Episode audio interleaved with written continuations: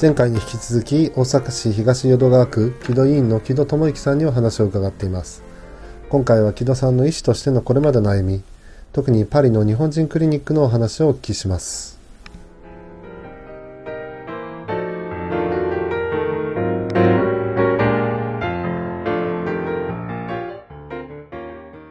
そういえばあのパリの話にまだたどり着いてませんでしたけど、じゃあ、えーと、その第1期の厚生省の、えー、プライマリーケアの派遣制度で、はい、えー、ニューヨークのそうです。ブルックリン、ね、ブルックリンのニューヨーク私立,、州立大学の、はい。はい、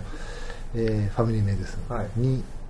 3年間のレジ3年間の普通の residency をやって、向こうで board を取って専門資格を取って、日本に帰ってきて、で大阪の病院国立病院で働いて、ね、その後パリに行かれた。そうなんですよ。10年間あのまあ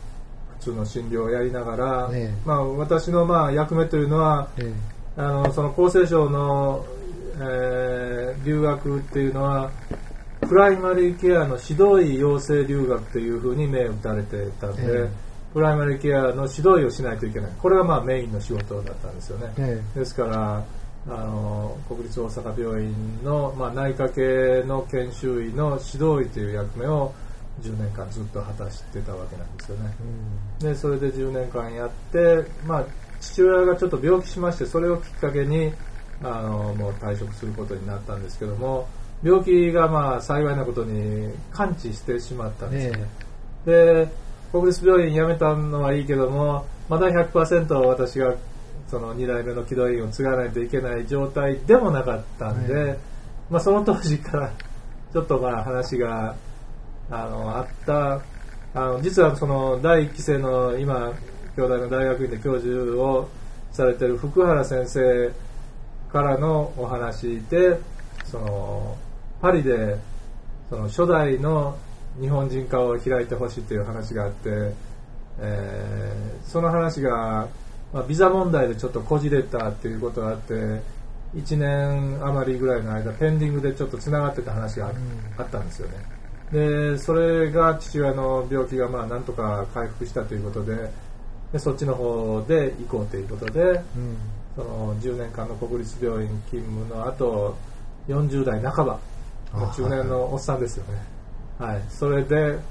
パリに行くことになってパリは何年間？2年半行ってましたよねでそこのクリニックっていうのは、えー、パリで日本人のその要するに駐在の人とか、はい、旅行者とかが対象。はい、あの事実上そうなんですけどですけどまああのー、そこの病院というのは非常に特殊な病院で、あのー、自国のライセンスで別に誰を見ても構わないというそういう違い保険的な病院で、えー、ですから、まあ、理論上は別にフランス人を見ようがアメリカ人を見ようが誰を見ようがいいんですけど、えまあ、やっぱり日本人の顔をしてて、まあ、どっちかというと日本語の方が得意な医者ですから、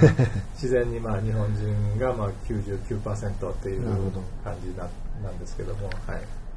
それで2年半パリで診療されて、はい、帰ってこられて、はい、えー、あのお父様のピドリンを、はい、えー、副院長としてそうですね。ね97年に戻ってきて、えーまあ、一応副院長ということであのやり出し始めました、えーはい、で今ではもう院長になるそうですね、えー、院長になったのは、えー、今年、えー、2007年からなんですけども、はい。えー、もう先生はニューヨークとアメリカとフランスで家庭医療をやって、はい、まあ、日本の家庭医療のその元祖みたいなもんです、ね、いやいやそれはちょっと。言い過ぎ？言い過ぎまあ何気上そういうふうになったということで、はい、えー、で今ではもうずっと、えー、あの軌道員をやりながら、まあ、家庭医療学会の会長をやられた、えー、そうですね、研究会の会長をやったりですね、はい。はい、今年からプライマリーケア学会の副会長になられて、はい。はい、えー、お忙しいところなんですが。大阪、パリ、ニューヨーク、世界を股にかける木戸さんの素晴らしい経歴です。